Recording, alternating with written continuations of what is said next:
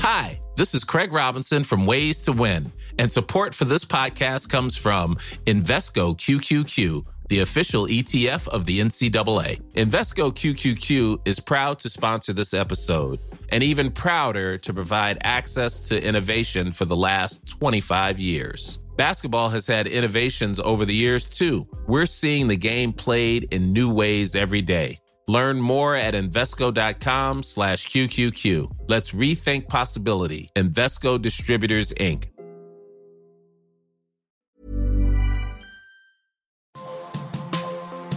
Demain, tout est possible. Tout est possible.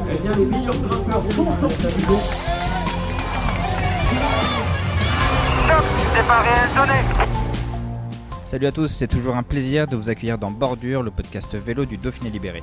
Je suis Valentin Jacquemet et pour ce nouvel épisode, direction la Haute-Savoie, à la rencontre l'une des pépites de la nouvelle génération française. Mon invité a marqué les esprits il y a un peu plus d'un an, c'était en Italie sur les hauteurs de Guardia Sonframondi. Excusez mon accent.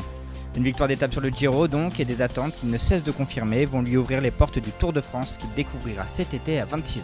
On reconnaît mon invité grâce à ses cannes de feu dès que la pente se durcit, à sa gueule d'ange aussi et sa touffe de cheveux toujours mal rangée sous le casque mais qui en fait son charme. Bordure avec Victor Lafay, top, départ réel donné. Salut Victor, Salut Valentin, ça va? Ça va et toi? Ouais. Merci de nous accueillir chez toi euh, en Haute-Savoie, dans, dans ton univers.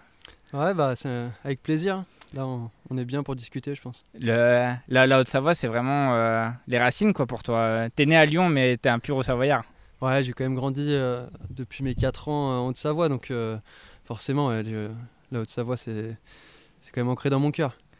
Le, le vélo, ça a commencé à Evian pour toi, très très jeune finalement. Ah, même à Tonon-les-Bains. À Tonon-les-Vins. Ouais. En fait, euh, j'ai déménagé justement de, Lyon, où j'étais à Caluire, pour venir à, à Antibes-sur-Léman. Donc on s'est inscrit avec mon frère au club de Tonon-les-Bains, c'était l'UCT à l'époque. Et euh, c'était le, président, c'était euh, André Manillet, qui tenait le club. Mais c'était vraiment un petit club, mais c'était top pour apprendre. Moi j'avais 4 ans et demi, donc vraiment tout petit. Et, et donc j'ai fait, je crois on a dû faire 7 saisons là-bas quand même. Et puis après, bah, le- l'école de vélo, elle, elle a fermé, faute euh, d'inscrits, euh, sûrement peut-être pas assez de bénévoles aussi. Et donc c'est à ce moment-là que je me suis, euh, je suis allé à, à Evian. Et je suis tombé sur un autre Dédé, André Jacquemot. donc ça va, j'étais pas trop perturbé. Et euh, là, je pense que j'étais Benjamin 2 à l'époque quand je suis allé à Evian. Et, euh, et donc bah, voilà, c'était le moment où, où bah, c'était peut-être bien aussi de, de changer, d'être dans une structure un petit peu plus grosse, entre guillemets, et pour être un peu plus sérieux, parce que c'est vrai que au final, à Tonon, comme on n'était pas nombreux, on roulait tous ensemble. Donc quand j'étais pré-licencié, ben, je roulais avec les plus grands, donc forcément j'étais le meilleur sur les courses. et puis quand j'étais Benjamin, je roulais encore avec des petits, donc euh, les entraînements, ils n'avaient pas beaucoup changé, et, et je me faisais un peu taper dessus. Quand, quand t'es gamin, qu'est-ce qui t'attire dans, dans le vélo? Pourquoi ce, ce sport-là?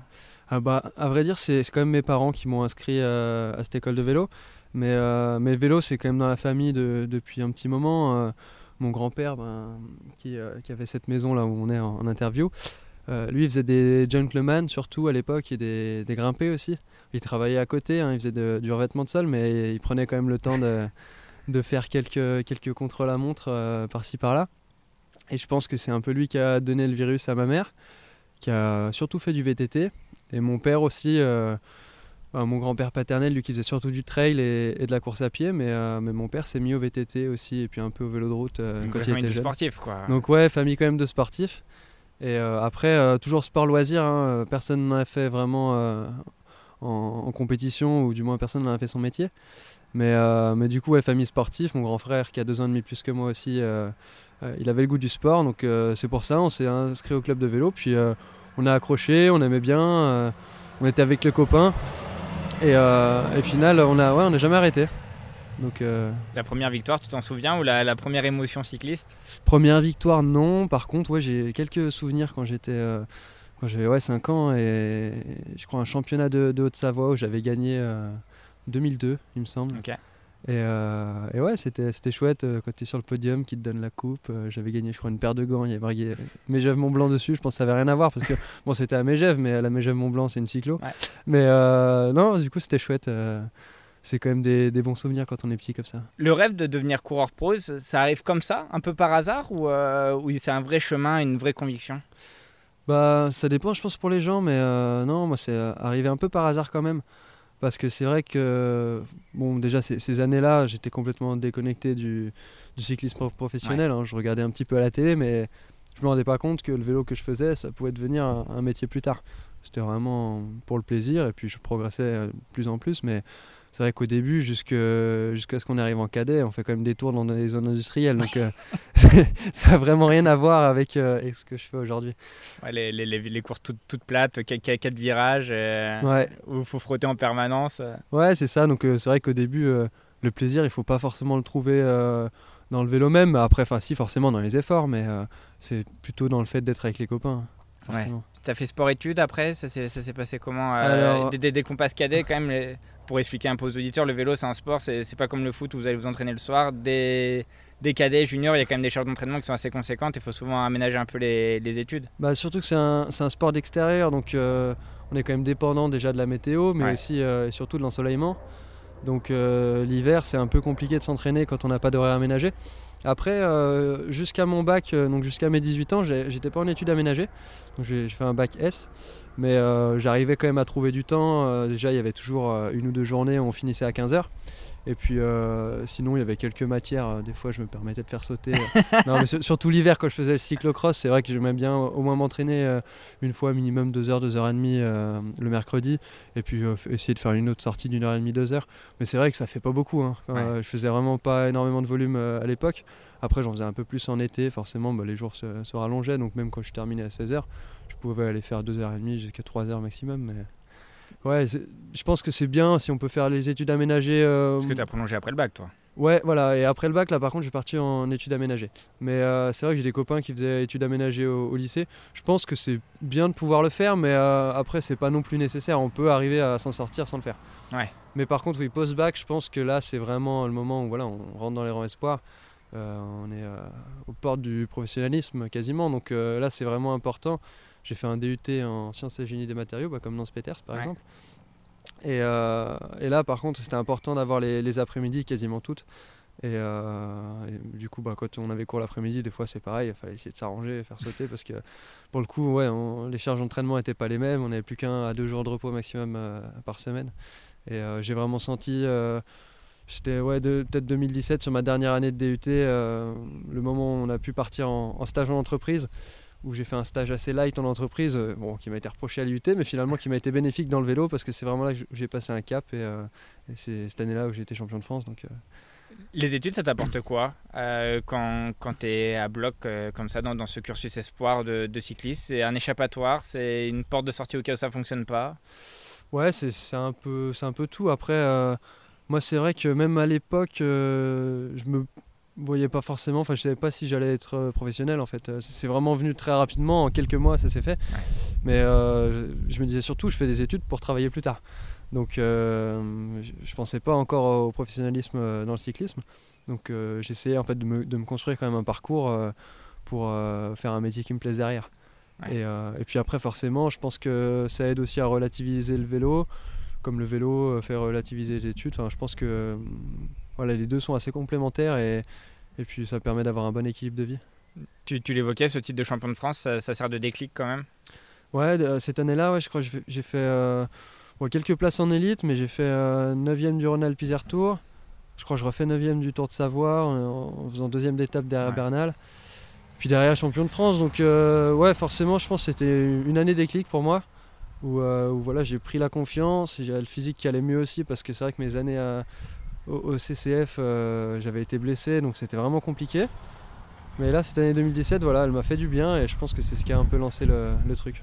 La- Tu, tu évoquais le titre de, de champion de France. Il y a, c'est pas un titre, c'est une deuxième place au championnat d'Europe euh, l'année suivante. Mm. Euh, quand, quand tout ça se met un peu en ligne de chaîne, quoi, euh, on, on ressent quoi? Tu, tu te disais, tiens, je, je touche au but, le rêve se réalise Ou, au contraire, très prudent en disant, oula, tant, tant que c'est pas fait. Non, mais après, disons que je, je prenais du plaisir et, et je m'étonnais même des fois d'être, euh, de me retrouver à ce niveau-là. Mais, euh, mais en même temps, euh, quand, je, quand je prenais le départ de ces courses, c'était vraiment avec une grosse ambition et avec plein de confiance.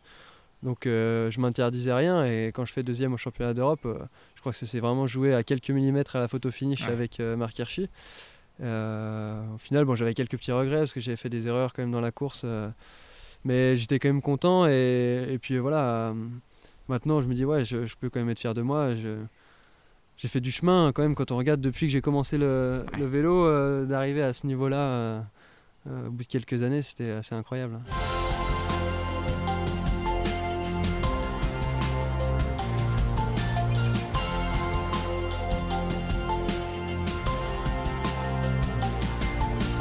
tes, qualités de, grimpeur, de puncher C'est toi qui nous diras un peu euh, comment tu te catégorises, mais mm. Elles sont innées Très très vite, tu as senti que c'était sur ce terrain-là que tu pouvais briller Ouais, alors je sais pas si c'est inné, mais en tout cas, euh, à l'entraînement, en fait, euh, moi j'aime pas faire de plat, donc à chaque fois j'ai cherché les bosses. Et, déjà, dès les, cadets, on commence justement à faire des, courses qui montent un petit peu, je, je me suis senti forcément plus à l'aise dans les bosses. Et, euh, et, même en junior, euh, j'ai fait une classique des Alpes où j'étais échappé euh, pendant une bonne partie. Je me fais revoir juste dans les trois derniers kilomètres et je fais cinquième. Puis derrière, je, je gagne le, le Val Romay en gagnant deux étapes. Qui est le sort de Tour de France des juniors, quoi. Ouais, c'est un peu ça. Et puis, je crois que même autour du Léman, j'avais gagné aussi. Il y avait une montée du Salève. donc, ouais, je pense que c'est un peu, voilà, dans ces années juniors, on se découvre un peu nos, nos qualités physiques. Alors, je pense que je me rendais pas forcément compte euh, si j'étais grimpeur ou puncher. Je pense plus grimpeur forcément à l'époque parce que il n'y avait pas énormément de courses euh, punchy, en, tout cas, c'est peut-être j'avais pas les qualités à ce moment-là. Mais, euh, mais en tout cas, je grimpais bien comparé aux autres à cette époque-là. Donc maintenant, c'est un, c'est un peu plus inversé. C'est vrai que j'ai un peu plus de mal dans les longs cols, mais quoi qu'encore là au Dauphiné, j'étais pas trop mal dans la croix de fer, même si même si après il m'en a manqué pour terminer l'étape, mais, euh, mais je vois quand même que mes qualités de puncher sont quand même euh, au-dessus de mes qualités de grimpeur euh, aujourd'hui quand même. La, la, montagne, enfin quand on discute avec des grimpeurs, il y a toujours cette quête un peu de, de l'extérieur, cette, cette, quête de l'évasion. Est-ce que tu la ressens aussi quand tu es dans un col, toi? Ouais, forcément. En plus, il y a aussi une, quête, je pense qu'il n'y a pas beaucoup qui en parlent, mais c'est d'essayer de chercher la sensation de vitesse dans un col je trouve que c'est quelque chose qui est assez grisant hein, dès que tu sens que tu vas vite et que euh, tu sens que la dépense énergétique est, pas énorme comparée à, la vitesse que, tu prends. Mais bon, ça, ça arrive rarement, c'est seulement quand on est en, super forme. Mais, euh, mais c'est clair que ça, c'est c'est des sentiments de liberté où tu dis ouais mais c'est génial quoi si j'arrive à monter ces cols euh, comme ça avec les paysages incroyables c'est oui c'est forcément ça libère et puis puis ça permet ouais, de, de, se sentir vraiment, vraiment libre et éveillé. C'est quoi C'est quoi C'est lequel ton col préféré que, que tu pourrais faire des centaines de fois l'entraînement sans t'enlacer ah bah je le fais déjà des centaines de fois je pense. non c'est le, le Semnos forcément, je suis, euh, je suis au pied. Euh, je pense qu'aujourd'hui c'est un des cols que je fais le plus. Euh, pourtant pas le plus facile du coin. Mais, mais je l'aime bien. voilà, en, en, hiver comme, comme en été. en hiver faut bien s'habiller mais, mais en été on y, je vais y chercher la fraîcheur. Donc J'aime bien par tous les côtés. Après, je, fais un peu moins le côté d'Annecy parce que j'aime pas trop aller sur Annecy avec la circulation. Je sais pas, quelque chose que j'aime pas. j'aime bien être tranquille sur les routes sans, sans trop de monde. Donc, euh, mais que ce soit côté Lécheren ou, ou côté Parc Quintal, il euh, y a des, des, choses sympas à y faire, que ce soit pour faire des exercices ou juste en endurance comme ça.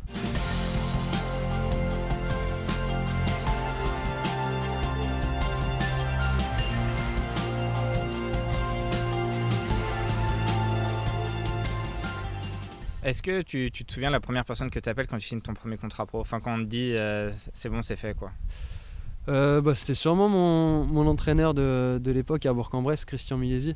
je dis entraîneur, mais c'était mon entraîneur, mon mentor, DS. Euh, il a eu plusieurs casquettes. Et c'est d'ailleurs lui aussi qui était en, relation en même temps avec c'était Yvon Sanker à l'époque. Et, et ouais, franchement, euh, avec Christian, j'avais euh, vraiment un, lien très étroit et, forcément, on a un peu construit euh, ce passage chez les pros ensemble et, je lui dois beaucoup. Encore maintenant, on s'appelle beaucoup. il est encore assez présent dans, ma vie et d'ailleurs, il est, très ami avec mon, j'allais dire manager, mais mon, comment on dit, mon agent, voilà, Christophe Lemével. Et, et donc, c'est pour ça, c'est je trouve c'est bien de garder quand même euh, des relations comme ça avec des personnes qui ont été importantes. Euh, ouais, ne pas oublier d'où on vient aussi. Exactement, ouais. C'est euh, cette première saison chez les pros, elle est un peu gâchée par, euh, par les blessures. Ouais, ouais, ouais. C'était euh, dur mentalement de, de le vivre à ce moment-là de, de sa vie, quoi. Ouais, forcément. Surtout que les premières saisons chez les pros, c'est les plus importantes. Il faut arriver à faire ses preuves. Et, euh, et là, dès la première année, euh, un problème de cheville dans l'hiver. Et ensuite, euh, le même problème que j'avais eu en fait en amateur au Chambéry Formation, où j'avais ma, ma cuisse avec euh, le, le fémur qui avait une excroissance osseuse et qui, qui faisait se déchirer en fait le muscle en, en frottant dessus, le vaste interne. Donc euh, ouais, ça ça m'a mis un bon coup au moral. Et, et puis surtout, ça m'a coupé. Enfin, j'ai quasiment pas eu de saison. J'ai dû reprendre la saison au mois de février et jusque peut-être fin mai. Donc c'était une saison très courte. Et, euh, et après, j'ai pas, enfin, j'ai pu reprendre à, à rouler après une opération qui était, euh, qui devait être euh, 1er août ou un truc comme ça, Ok. 2019. Et j'ai pu reprendre à rouler début septembre. Mais bon, voilà, quand on reprend à rouler après un mois d'arrêt comme ça, après une opération, euh, pas pu reprendre la, co- la compétition avant l'année suivante. La sensation de vitesse dans l'école, elle, elle est totalement absente dans, dans ces moments-là. Ouais, ouais, là, quand on reprend, on, on est complètement nul. Je, je me souviens, ma première sortie que j'ai fait en, en extérieur, parce qu'au début, j'ai fait du home trainer, évidemment. Mais ma première sortie en extérieur, c'était avec Pierre-Luc Perrichon, justement, parce que j'ai fait ma rééducation à, à Tournon-les-Bains. Lui, il habite à côté. Et lui, c'était une sortie récup qu'il faisait. Et, et moi, j'ai fait euh, deux heures avec lui. Mais j'étais vraiment à, à la mort. euh. À bloc dans la roue. Ouais, c'est ça. euh, J'avais l'impression de faire vraiment une grosse sortie, alors que lui, c'était une sortie récup. Et là, je me dis, bah mince, quoi.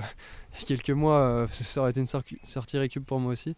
Donc, il y avait du chemin à faire. Mais bon, après, euh, enfin, on reprend quand même assez vite à un petit niveau. Et puis, bon, après, pour euh, ré- réatteindre un, un niveau de performance euh, assez conséquent, bah, ça prend quand même tout l'hiver. Mais Ouais. Tu, tu as repris du plaisir assez rapidement en course quand même ou pas?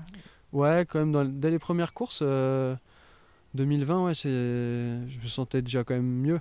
Et puis malgré la blessure, euh, j'ai senti quand même que j'avais progressé en fait. C'est ça, ma- malgré mes blessures à chaque fois, je sentais que je progressais quand même d'année en année sur le plan physique. Donc euh, je pense que ça m'a freiné forcément, mais ça m'a pas empêché de progresser. Donc Ouais. euh, ça, c'est quelque chose que je trouve quand même super important, c'est de continuer à, à progresser parce que je pense que c'est vraiment moi ce qui me plaît, c'est d'arriver à chaque fois à aller un petit peu plus haut bah, dans mon niveau physique et puis aussi après dans les résultats sportifs. Cette saison 2020, si je dis pas de bêtises, c'est aussi la découverte d'un grand tour euh, en fin de saison avec la Vuelta. Ouais, bah, ça a été aussi le. bon, j'ai fait le Gabon en fait en, en début de saison et puis après on a vite été arrêté par le Covid. Ouais, c'est vrai. On- Donc euh, ça a été assez frustrant. Euh, je me suis dit, bah, mince, deuxième année pro, fin de contrat, Ouais. le Covid. Je me dis, bah, T'as peur que tout s'arrête? Ouais, alors, ouais, peur, euh, si, bah, fr- franchement, ça m'aurait euh, vraiment ennuyé que tout s'arrête parce que, parce que je sentais que voilà, j'avais encore euh, énormément de progrès à faire. Mais, euh, mais bon, après, c'était pas vraiment de la peur parce que je savais que j'aurais retrouvé d'autres objectifs dans, dans la vie euh, qui m'auraient fait euh, quasiment tout autant plaisir. Mais, euh, mais j'avais pas envie que ça s'arrête, ça c'est sûr. Donc, euh, quand j'ai vu ce Covid, je me dis, bon, j'espère qu'on va pouvoir courir un peu parce que là, euh, ça craint quand même pour moi. Et, euh, et puis voilà, j'ai pu courir. euh, J'ai fait un, un stage euh, en altitude avec les- avec l'équipe au mois de juillet. Au mois d'août, j'ai fait le Dauphiné, première course euh, World Tour. Ouais. Et cette année-là, le Dauphiné, ça roulait très très vite. Ah, Sur 5 jours que de la montagne. C'est ça. Guillaume qui fait troisième, qui était vraiment incroyable, mais il a, ça, il allait chercher quasiment tout seul hein, parce que à chaque fois, ça partait en fait direct. Il y avait quin- 15 mecs devant et, euh, et nous, bah, du coup, on pouvait juste regarder faire. et puis euh, voilà, rentrer dans les délais, puis c'est tout. Mais euh, non, je pense que ça m'a quand même servi sur le plan physique. Après, j'ai fait un Grand Prix de Plouet où j'étais vraiment bien. J'ai pu attaquer dans le final. Et, euh, et ensuite, ouais, en fin de saison, la Vuelta qui je pense a été aussi un, un facteur euh, pour me faire vraiment passer un cap euh, Ouais. encore pour 2021. ouais. avec, euh, avec Guillaume. Avec Et- Guillaume qui va chercher le maillot à poids. Et là, ouais, je, je me sentais déjà mieux, j'étais acteur. J'ai pris pas mal d'échappées, après j'avais du mal en, en fin d'échappée euh, à chaque fois. En plus j'avais fait le Covid en septembre et du coup j'avais pas pu faire de, de longues sorties avant, donc je pense que c'est un peu ce qui me manquait. Mais euh, voilà, j'arrivais à, à prendre les échappées, c'était déjà pas facile, euh, ça sentait Ouais. souvent la pédale. Mais, euh, mais du coup j'ai pu beaucoup aider Guillaume aussi euh, dans sa quête du maillot à poids, donc c'était un plaisir qu'il qu'il puisse le remporter à la fin.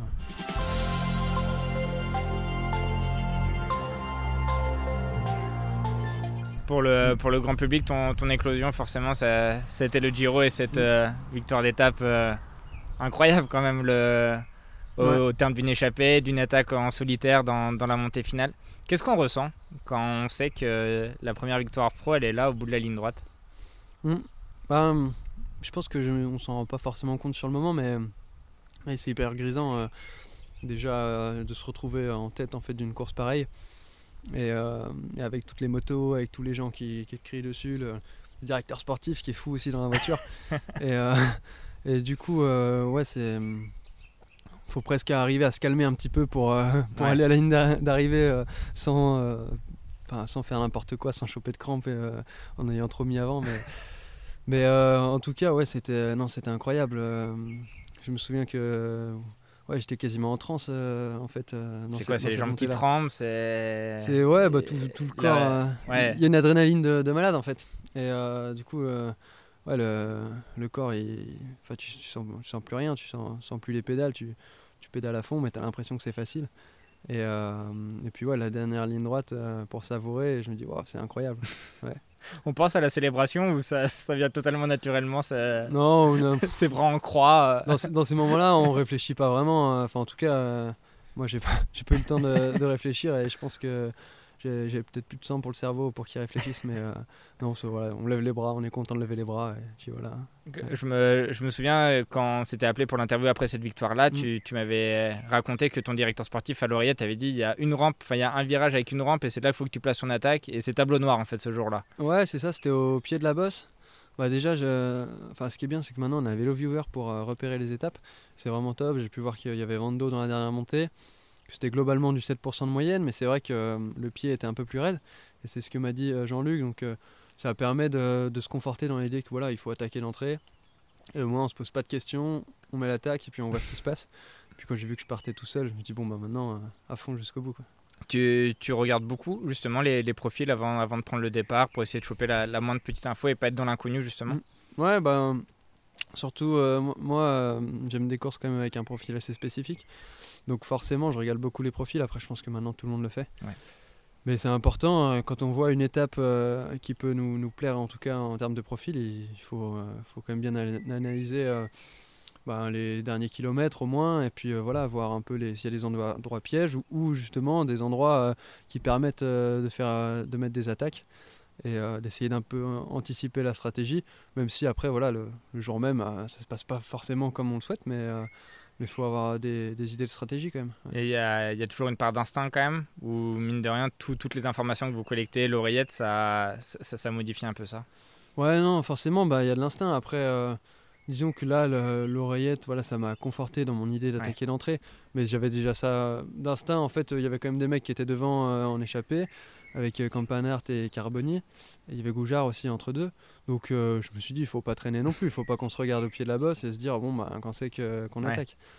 Donc euh, non, à l'instinct, euh, l'instinct, c'est plutôt comment faire face aux adversaires qui sont avec nous, parce que même le directeur sportif dans à l'oreillette, il, il sait pas comment sont les autres. Je pense que nous, on, on est plus à même de le savoir en, en pédalant avec eux.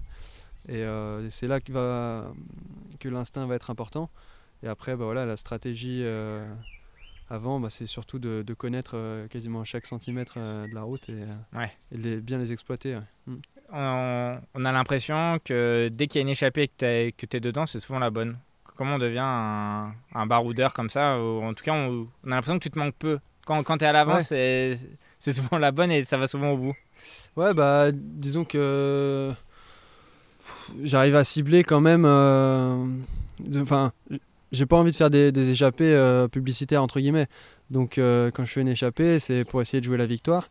Et, euh, quand même, on arrive à savoir maintenant à peu près quelle, quelle journée les échappées peuvent aller au bout. Après, voilà, c'est pas fiable à 100%. Euh, Il y a des fois, on sait que c'est 50-50. euh, Ouais. Comme euh, l'échappée de, de Ben sur le Dauphiné, on se dit, bon, avec le vent de dos à la fin, ça peut peut-être le faire, mais en même temps, forcément, les, les équipes de sprinters vont quand même vouloir rouler. Donc, on ne sait pas trop. Et finalement, voilà, ils, sont, ils se font reprendre à 100 mètres. Donc, je pense qu'on avait assez raison sur le 50-50. Mais, euh, mais oui, je- maintenant, on arrive à, à se dire, bon, quelle équipe euh, a intérêt à rouler, et puis euh, pourquoi?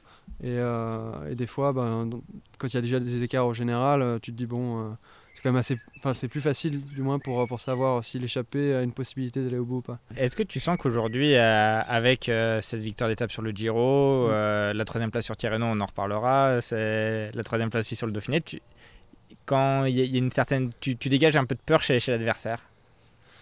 Ouais, je, ça, je m'en rends pas vraiment compte, mais, mais c'est vrai que je me suis posé la question euh, justement le lendemain de l'étape de Gap, euh, quand euh, j'étais encore échappé. Et, en haut de la croix de fer, il y avait deux Movistar. Et, et en fait, on se faisait marquer avec, avec Hélisson. Et je, me disais, mais je comprends pas pourquoi on collabore pas tous ensemble pour aller au bout. En plus, moi, je, je me sentais pas de, de gagner ce jour-là parce que j'étais un peu cuit quand même de la veille. Et, en fait, après, je me dis, ah, mais bon, c'est vrai que j'ai fait troisième a quelques jours avant en boss. Peut-être qu'ils se sont dit, lui, il vaut mieux pas l'amener avec nous au pied de la dernière ascension. Alors bon, euh, bon c'est vrai qu'ils ont pas tort si j'étais dans un grand jour, là je, je l'étais pas non plus. Mais, euh, mais c'est vrai qu'après, euh, ouais, j'ai cogité, je me dis, bon, peut-être que maintenant, il va falloir que je fasse attention à ça et que euh, les mecs vont commencer à, à me marquer, entre guillemets, parce que forcément, il y, y a toujours d'autres grands champions et euh, je serai jamais le mec le plus marqué, mais, euh, mais ouais, je, je commence à y penser. ouais. Et c- ça veut dire qu'aussi dans, dans un peloton, on arrive un peu plus facilement à jouer des coudes quand, quand on a un petit CV derrière soi pour s'imposer. Est-ce qu'on laisse un peu plus facilement la place ou pas? Non, ça, euh, ça, il n'y a que les grands champions hein, qu'on laisse passer. Mais sinon, derrière, euh, c'est la guerre pour tout le monde. ouais. Il y, a, il y a très peu de mecs euh, qui. euh, il te dit, hep, hep, tu te retournes, tu vois, je sais pas, Chris Froome par exemple, tu te dis, bon, bah voilà, monsieur, je laisse passer. quoi. Mais euh, non, sinon, non, non, moi ça change rien, faut que, faut que je me batte pour avoir ma place. hein. C'était qui les coureurs qui t'inspiraient justement, euh, les, les idoles un peu que, que tu as pu avoir euh, de ta jeunesse à aujourd'hui? Quand j'étais petit, je sais pas, mais c'est vrai que je le dis souvent, mais j'aimais bien le, le style de, de Pinot quand, quand il était en forme, comme quand il gagnait l'Alpe d'Huez. Ouais. il est toujours à se relancer sur les pédales en danseuse, et c'est vrai que moi j'ai j'ai aussi ce style à, à souvent me relancer en danseuse. Alors je sais pas si, euh, si je l'ai copié ou, ou si c'est aussi euh, mon style parce que, parce que ma, ma morphologie fait que. Mais, euh, mais en tout cas, ouais, je, je sais que ça m'inspirait beaucoup quand j'étais petit. un, un Pogacar derrière qui t'a qui t'a chippé une victoire sur, sur Tirreno, il t'inspire quoi? Ah bah lui c'est la classe, c'est la puissance. je l'ai côtoyé qu'une seule fois en amateur et c'était justement en championnat d'Europe euh, Ouais. où je fais deux. Il bâche très tôt lui ce, ce en fait, jour-là. ouais, il, il tombe. Il tombe, mais euh, il a eu le temps de me faire peur euh, sur, euh, sur une des montées, peut-être à 3-4 tours de l'arrivée. Il s'est mis à, à attaquer, mais assis. et, euh, et on était tous à fond dans la roue et, je me suis dit, mais attends, là on est à 4 tours de l'arrivée. Et puis surtout, je me suis dit, mais attends, là c'était pas très raide. Il nous mettait tous à bloc comme ça. En fait, je me suis dit, lui, lui, il peut nous faire péter quand il veut. Et alors que pourtant, je pense que j'étais vraiment en super forme ce jour-là. J'étais un des meilleurs de la course, mais je pense que c'était vraiment lui le meilleur. Et bon, on a eu de la chance, il est tombé. Mais... Et puis c'est un gamin, enfin il est, il est plus jeune que toi Ouais. aussi. euh, Ouais, carrément, c'est vrai qu'il est plus jeune, puis je le connaissais pas encore. Euh, je sais pas si c'est cette année-là qu'il avait déjà fait la course de la paix et qu'il avait gagné. Je pense que c'était avant le championnat d'Europe. Donc on savait qu'il fallait se méfier. Mais, euh, mais c'est vrai que euh, bon, on n'imaginait pas non plus que ce serait un monstre à ce point-là. c'est c'est- quoi la, la génération qui était sur le championnat d'Europe? C'est Hirschi qui gagne? Et euh, moi qui fais deux, Barcelo 3. Et, euh, et après cette année-là, au championnat du monde, euh, bah, c'est Hirschi qui gagne encore. Ouais. Et euh, je crois que c'était Bjorn Lambrecht qui fait Ok. deux. Et troisième, je crois que c'était Jaco Aninen, il me semble. Ouais. Et je sais pas si c'était pas 4 ou 5. Il devait y avoir Dunbar, mais il devait y avoir aussi. Ah, comment il s'appelle euh, Celui qui est passé chez IF, qui était à Bahreïn avant, qui fait dernier, euh, dernier jour du Dauphiné. Ah, euh, Padoun Padoun, voilà, Padoun, je crois qu'il fait dans le top 5, un truc comme Ah ça. Ouais, ouais, je crois bien. Donc il ne sort pas de nulle part. Non, non, il sort pas de nulle part, non, non. Je me souviens de lui, euh, c'était au Val d'Aoste 2016. Moi, c'était ma reprise après ma blessure. Et euh, il gagne la première étape avec 5 minutes d'avance après avoir fait une échappée. Crois qu'il fait que troisième du général à la fin parce qu'il reprend, il repère 7 minutes le troisième jour et il en reprend deux le dernier. Enfin, c'était assez fou. Euh, toute cette génération-là, on a l'impression que vous avez insufflé quelque chose de nouveau dans, dans le peloton, une forme de, de légèreté aussi, et, et refait du cyclisme un jeu. Ce qui s'était peut-être un peu perdu aussi à une époque où euh, les grands leaders avaient tendance à cannibaliser un peu avec leur train. Tu le ressens aussi, toi? Ouais, bon, on voit que c'est quand même euh, différent.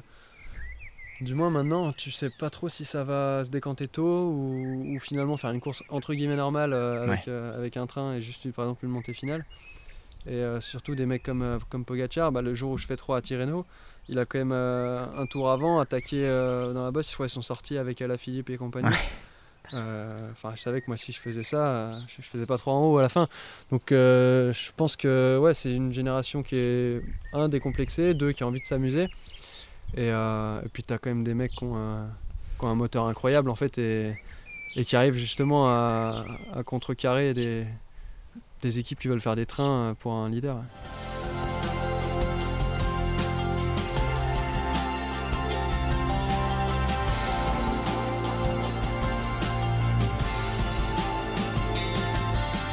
Sur le nombre de jours de course que tu fais dans une saison, il y en a combien tu prends vraiment du plaisir?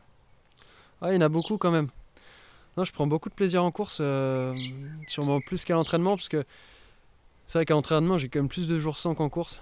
Mais après, c'est- c'est normal, parce qu'à l'entraînement, ben, des fois, tu rentres de course, t'es cramé.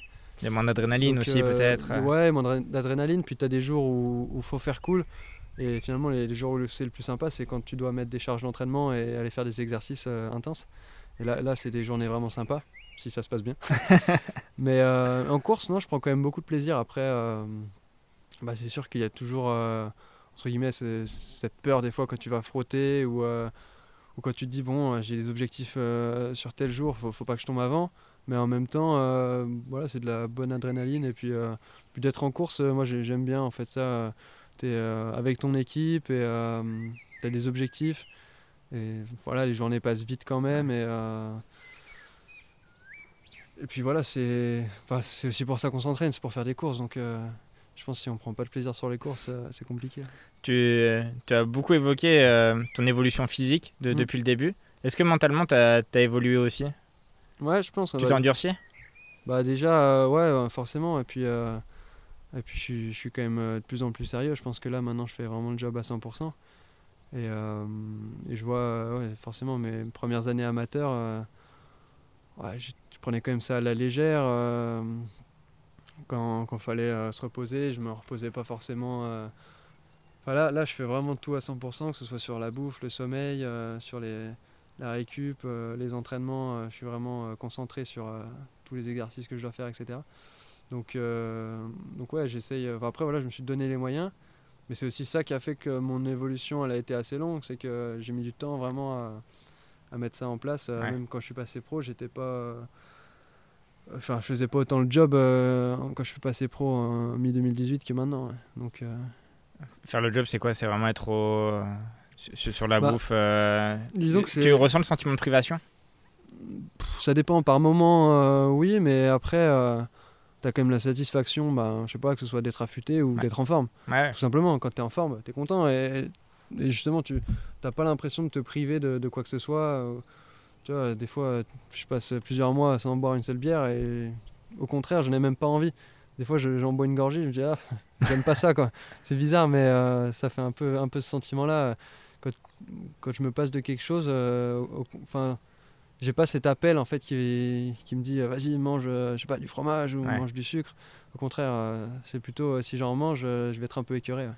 Donc, euh, pour, pour ça, ça se passe bien. Est-ce que ce que ce que tu disais sur euh, la notion de, de faire le job dans tes jeunes années, il y a à ce micro, il y a Maxime Bois, il y a, il y a quelques, il y a- il y a quelques temps, qui disait que quand il, est, quand il est arrivé à Chambéry, lui, au CCF, il a fait sa crise d'ado en fait. Mm. Il a découvert euh, la vie avec les copains, etc. Euh, mais qu'aujourd'hui, par contre, c'est ça qui lui permet peut-être de durer autant parce qu'il il a vécu, entre guillemets, ce qu'il devait vivre dans, dans sa jeunesse. Ouais. Est-ce que tu dirais que c'est un peu pareil pour toi, du coup? Ouais. C'est c'est plus facile aujourd'hui de faire le sacrifice parce que tu as profité? Oui, oui, je pense que je pense forcément hein, c'est toujours plus facile. Surtout que ouais, quand tu sors en fait euh, le moment où, tu arrives en amateur, c'est comme le moment où tu quittes euh, la vie chez tes parents et que tu es tout seul, et que ce soit tout seul ou en coloc, hein, mais euh, Ouais. mais du coup tu as envie entre guillemets de faire des conneries. hein. Euh, des fois, je me souviens euh, avec les copains du CCF, on allait euh, au Carrefour et tu avais des trucs genre 2 plus 1 gratuit. On se prenait des pains au chocolat ou des tablettes Milka et puis euh, on les défonçait au goûter. Et derrière, au repas, du coup, on arrivait, on mangeait trois feuilles de salade parce qu'on avait plus faim. Ouais. Mais je pense que là, niveau diététique, c'était euh, c'était zéro. hein. Mais, euh, mais je pense que ouais, c'est des trucs, faut. Alors, je sais pas si c'est obligatoire de passer par là et de les faire. hein. Mais, euh, mais ouais, du moins de les avoir faits, j'ai pas envie de les refaire, ça c'est sûr. Ton quotidien quand, quand tu es à la maison, c'est entre guillemets c'est métro boulot dodo, enfin vélo boulot dodo ou, euh? Ouais, bah en, en tout cas, il est quand même vachement basé là-dessus et, et réfléchi là-dessus. Et c'est euh, si je fais d'autres activités, c'est essayer euh, bah, de ne pas créer trop de fatigue, ou euh, que ce soit physique ou même mentale. Donc c'est euh, garder cet équilibre pour euh, être performant et être bien déjà sur les entraînements, et puis surtout euh, d'arriver frais sur les compétitions. Ouais. Ça c'est hyper important. Après, euh, bah, là, je suis bien, voilà, j'ai le jardin, j'ai mes chats, enfin j'ai vraiment de, de quoi m'occuper et m'aérer, mais sans y bouffer du jus. Et euh, moi je sais que ce que j'aime le moins c'est faire des allers-retours en voiture à droite à gauche. Donc, je sais que ça, ça va me, ça va me poncer. Et, et au final, des fois, la fatigue mentale est plus importante que la fatigue physique. ouais. Ouais, c'est pour ça que aussi euh, la, la quête du havre de paix est primordiale pour, euh, pour un coureur, quoi, se sentir Mm. bien chez soi, euh, parce que vous y passez du temps mine de rien. ouais. Ouais, bah on y passe du temps sans y passer du temps parce qu'on a des périodes où Ouais, on y par passe bloc. plusieurs semaines. Voilà, c'est ça, c'est par bloc. Mais il y a quand même des périodes où, où tu passes que deux jours dans le mois à la maison. Et... Mais c'est bien aussi d'avoir ce manque de la maison et, et justement de se sentir bien chez soi. C'est comme ça, dès qu'on y rentre, on, on y refait le plein d'énergie et, et comme ça, ben, on repart en compétition en étant boosté. ouais.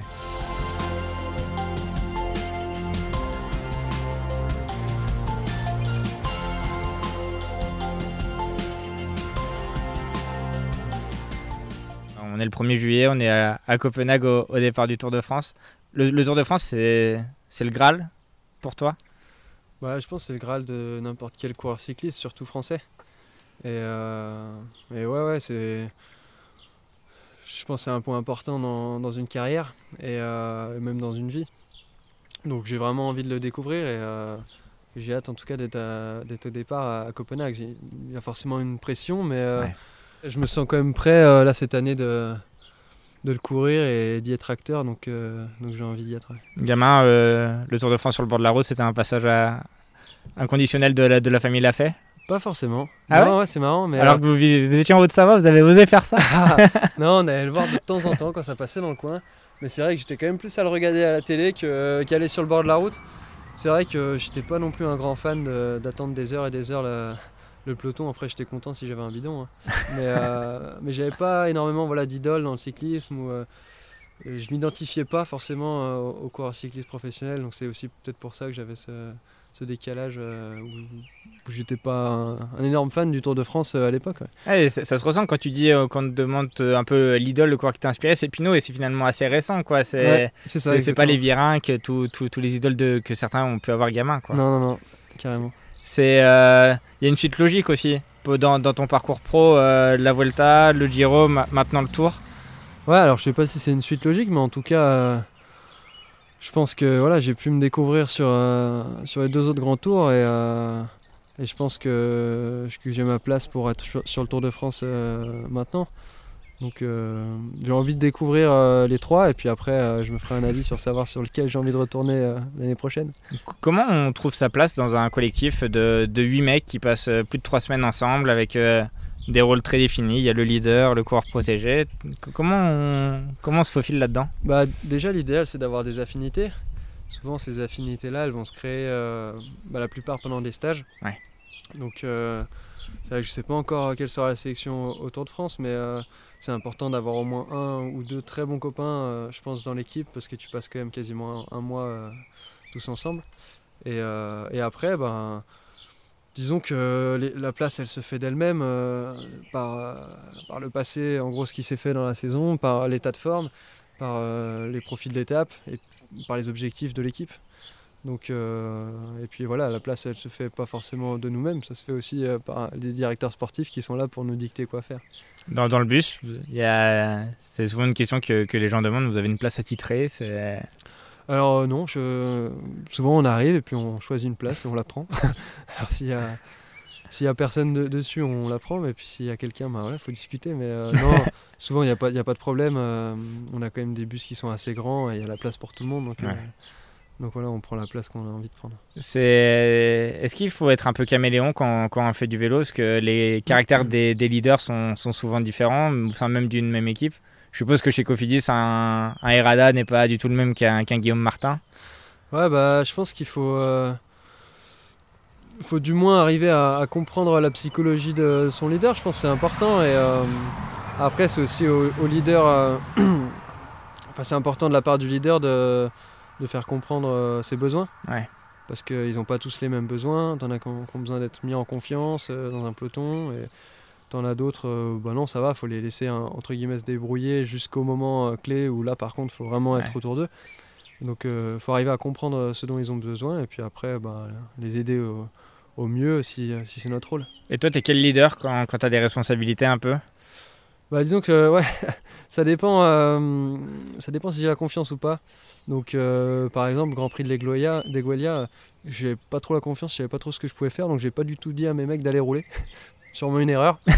mais euh, parce qu'au final, j'étais vraiment bien, mais c'est vrai que c'est- euh, compliqué quand on se connaît encore pas assez Ouais. de savoir si on est au niveau des mecs qui peuvent ga- gagner la course ou pas. Donc maintenant, je commence à un peu plus le, le savoir et avoir un peu moins peur de, de demander des coups de main. Mais euh, et après, par exemple, comme à, à Tirreno, euh, bah, j'avais Anthony Pérez qui était vraiment très volontaire pour, euh, pour m'aider tout le temps, euh, être autour de moi. Puis tu avais les Chimolai et compagnie. après, quand ils ont vu que, que je marchais bien, bah, ils se sont dit bon, bah, voilà, on va, on va quand même l'aider. Et donc, ça, c'est sûr que ça fait plaisir. Mais j'ai souvent un peu de mal à demander. Mais par contre, euh, quand on vient m'apporter de l'aide et que je me sens bien, euh, c'est vraiment avec plaisir. Ouais. Et, euh, et puis voilà, quand je coche des étapes, c'est pareil. Là, là par contre, si je sens que je suis en forme et que ce soit pour essayer de prendre l'échappée ou, ou pour un final comme au Dauphiné, là, j'hésite pas à, à demander. Si je vois un mec, je dis attends, viens me remonter et tout. Mais c'est vrai que moi, j'ai pas, un- j'ai rarement en tout cas un rôle de, de leader du général sur, Ouais. sur des courses d'une semaine ou, ou plus. Donc, euh, donc voilà, moi c'est souvent euh, juste sur une journée. euh, là je dis bon les mecs, aujourd'hui j'ai besoin de vous, mais après demain pas de soucis, je vais chercher les bidons. Et donc ça se passe vraiment bien. Est-ce que le, le matin du- d'une course, que, d'une étape que, que tu as ciblée, t'es Mm. différent? Ou est-ce que tu es capable d'oublier tes pompes comme, comme c'est arrivé parfois, il paraît? Non, je sais pas si je suis différent, mais en tout cas je suis, ouais, je suis concentré et, et je suis quand même mentalisé sur, euh, sur ma course. Après, euh, je, moi je pense que je suis encore plus enclin à, à oublier mes pompes du coup, parce que je suis, je suis presque dans, dans la course alors qu'on Ouais. n'y est pas encore. C'est- Ça, ça t'arrive souvent d'ou- d'oublier tes pompes? Non, non, non. c'est quoi cette anecdote? Je sais pas, c'est Rémi Rocha, je crois, qui est. euh, Ah. Non, si ça m'est arrivé, mais genre j'étais en cadet. Ça, ça m'est arrivé. euh, J'avais laissé sous mon lit, je crois, mon casque et mes chaussures ouais, euh, au départ d'un- d'une Coupe de France de cyclocross. Mais je crois que c'était celle de Rodez d'ailleurs. En plus, je, je fais un top 10. euh, Ah, comme ouais. mais, euh, mais ouais, euh, j'avais mon, mon entraîneur de l'époque qui me dit T'as rien oublié Non, t'es sûr Ouais, pas de souci. Il a vu de loin, en fait, en ouvrant la chambre, il y avait mes godasses sous le, sous le lit. si, si on se replonge un peu dans, dans le tour qui arrive, il y a une étape qui, te- qui te fait de l'œil ou t'as pas encore trop regardé? J'ai pas tout regardé, mais après, euh, une étape comme celle de Lausanne, euh, c'est une arrivée pour moi. Mais après, euh, voilà, on est sur le Tour de France, il y a les meilleurs punchers du monde aussi. Donc ce sera à analyser si c'est échappé ou si c'est peloton. Moi, ça m'arrangerait si c'est échappé, Ouais. mais en même temps, c'est un peu difficile de savoir à l'avance. Il faudra un peu voir aussi sur le moment, suivant les écarts du général, suivant les équipes enclins à, à vouloir gagner cette étape ou pas. Mais, euh, mais ouais, je pense que c'est une, une arrivée finale qui peut m'aller. Après, euh, Il paraît que ça ressemble un peu à Chastret. ouais, euh, je, non, je, je sais pas trop, mais euh, en tout cas, ouais, en regardant le profil et, euh, et la longueur de la bosse, euh, ouais, c'est un, un peu ça. Tu, tu ressens quoi ce... On évoquait Chastret où tu termines 3 derrière euh, Gaudu et Van Aert Mm. sur, euh, sur le Dauphiné. C'est. Tu évoquais tout à l'heure euh, l'adrénaline d'une victoire en solitaire. Ouais. Et quand, quand tu es dans un sprint comme ça, que tu sens que il n'y a pas beaucoup de roues devant toi, quoi. Tu... c'est- Ouais. C'est, c'est dur d'éviter de se, de, de se projeter ou, euh, ou tu es à bloc dans, dans l'instant? Ouais, t'es- non, t'es vraiment dans l'instant. là. T'as pas le temps de réfléchir. Non, dans les moments comme ça, déjà, tu réfléchis pas. euh, c'est vraiment tout instinctif. Et, euh, et puis en plus, euh, bah, si, il y a un moment où ouais, je me suis retrouvé, euh, bah, j'étais devant, je crois, dans le sprint, au, au- début du sprint. Et, et là, je me suis dit, oh putain, tout seul. euh, je dis, mais fais quand même gaffe à pas te faire remonter, quoi. Euh, J'avais peur, en fait, qu'il y ait des mecs qui passent à gauche, à droite. euh, je, me dis, mais attends, il y a que moi qui ai lancé mon sprint ou quoi? Peut-être tu te rends pas compte. Oui, oui. On regarder quoi. beaucoup à droite, un peu Van Aert qui est, qui est sur ta droite à ce moment-là. Bah ouais, ouais, ouais. et surtout, bah après, voilà, j'ai ça, ça remontait un peu trop pour moi. J'avais les jambes un peu trop de toxines. Du coup, j'ai dû remonter une dent. Et, et je pense que c'est ce qui m'a fait un peu perdre mon avantage sur Van Aert. Et derrière, il a pu me passer. Mais c'est vrai que bah, j'étais assez surpris quand même d'être à ce niveau-là dans un sprint euh, comme ça en, en groupe. ouais. Ça confirme aussi tout le travail que, que tu fais à l'entraînement pour, euh, pour muer plus vers un, un puncher qu'un grimpeur, ce que, ce que tu dis au début.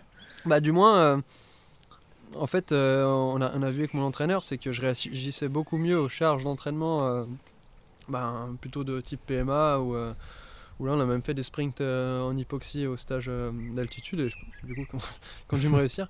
Mais euh, ouais, les, efforts PMA en tout cas me font beaucoup mieux progresser et me, me créent moins de fatigue que euh, des, des efforts type seuil plutôt euh, qui vont être mieux pour les grimpeurs. Donc c'est aussi mon corps qui réagit mieux du coup à, à ces entraînements-là et qui me fait basculer plutôt du côté puncher. C'est, ça veut dire que c'est des efforts de combien l'entraînement que, que tu vas répéter, re-répéter? Voilà, PMA c'est quand même globalement souvent du 30-30, Ouais. donc 30 secondes à bloc, euh, 30 secondes en récup. Euh, Tu fais ça sur 5 à 6 minutes et tu fais ça souvent trois fois dans la, dans la séance. Mais après, euh, voilà, c'est l'intensité de, de ce 30 secondes-là qui va faire euh, que tu vas progresser ou pas. Quoi. Et qu'est-ce qu'on peut te souhaiter pour ce mois de juillet du coup? C'est une victoire d'étape? Ouais, bah carrément, euh, je pense que ce serait la meilleure chose qui puisse m'arriver.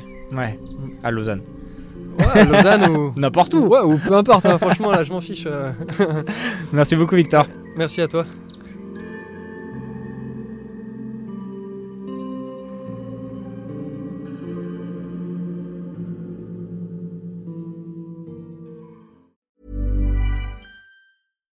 Hi, I'm Daniel, founder of Pretty Litter. Cats and cat owners deserve better than any old fashioned litter. That's why I teamed up with scientists and veterinarians to create Pretty Litter.